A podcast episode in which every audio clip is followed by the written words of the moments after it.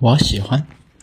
这一天晚上，在森林学校的小兔子洗完澡，正准备钻进温暖的被窝里，美美的睡上一觉。然而，橘猫老师的一个电话打破了这个惬意的夜晚。原来是橘猫老师让小兔子去拿明天急用的东西，分发给同学们。小兔子的内心无比的悲愤，它走在厚厚的积雪上，虽然穿了自己最厚的大衣，却依然冷得打颤。他一边骂骂咧咧，一边裹紧了自己的衣服。这时，一只身影出现了在他面前。原来是刚忙完的小狐狸。小兔子像一下看到救星一样，和小狐狸诉起了自己的委屈。小狐狸心疼的揉了揉他的脑袋：“没关系啦，我和你一起去，不要着急。”于是两个人一起拿上东西去给同学们发。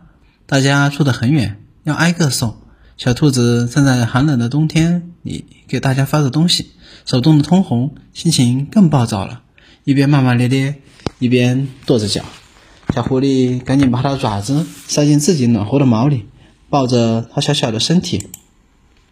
小兔子的心情一下缓和了很多，当然也更委屈了。小狐狸揉了揉它的脑袋，说：“没关系了，剩下的就让我来帮你吧。”小狐狸叫来小熊和其他的好朋友来帮忙，大家一起干。没过一会儿，就把东西分完了。小狐狸抱着委屈巴巴的兔子，不停地给它暖着手。温暖的说：“傻宝，不管遇到什么事，都不要着急，因为你不是一个人。